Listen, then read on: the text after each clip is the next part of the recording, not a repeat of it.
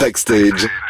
Geek. Que s'est-il passé cette semaine sur la sphère internet? Réponse avec toi, Sarah. Un réseau social très connu, beaucoup utilisé en France, va peut-être disparaître. Tu connais le bonhomme qui se cache derrière Twitter, non Elon Musk. Oui, eh ben, il a récemment fait savoir qu'il voulait quitter les bonnes pratiques de l'Union européenne contre la désinformation en ligne. Alors, pourquoi il veut faire ça?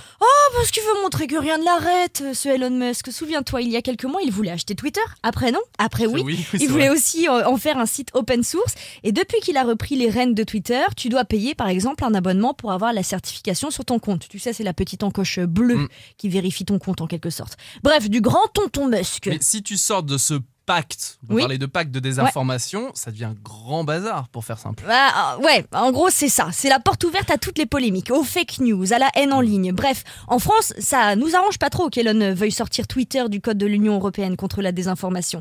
On lutte justement contre cette désinformation et ça, ça n'a pas plu au ministre du numérique Jean-Noël Barrot. On en est où à l'heure actuelle alors? L'heure tourne. Si au 25 août, Twitter ne s'est pas conformé aux nouvelles règles européennes, on pourra donc dire bye bye au petit oiseau bleu et ce dans toute l'Europe. Ouais, donc faut que Elon Musk agisse très vite. Ouais, on croise les Il y en doigts. a qui vont être déçus sinon. Deuxième info, plus réjouissante, Sarah. Demain, on va se battre. Et j'ai toutes mes chances de gagner cette fois-ci. Que ce soit sur PlayStation, Xbox ou PC, Street Fighter 6 sera disponible partout demain. C'est un jeu iconique qui a vu le jour en 1987. Quelle belle année, Mais- 1987. Magnifique. Mais en plus, c'est le jeu de combat qui est le plus populaire de tous les temps. Et en 2023, cette fois, l'IA se mêle à Street Fighter. Et ça permet aux ordinateurs qui jouent contre toi, ceux que tu bats, de réfléchir aux coups Ah. qu'ils infligent. L'intelligence artificielle Ah vient ouais, dedans. Bon, ça va être plus compliqué. J'accepte le combat sur ce terrain et on termine avec une info made in chez nous. Je vais prendre un ton solennel. L'application de l'été vient de sortir.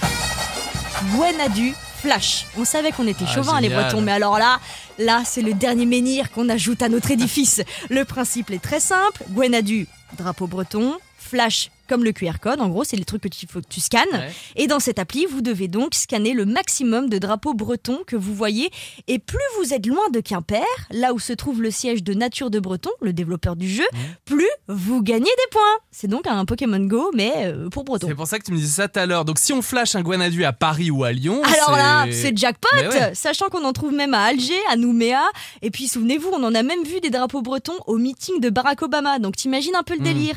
L'idée du jeu déjà, c'est addictif de flasher des drapeaux bretons comme ça un petit peu partout.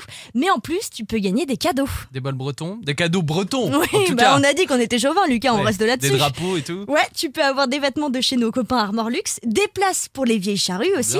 J'ai pas encore été voir si tu pouvais gagner une tonne de Traumad, mais l'appli, je vous conseille de la télécharger dès maintenant, c'est Guanadu Flash.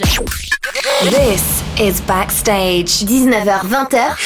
West. Sur It West.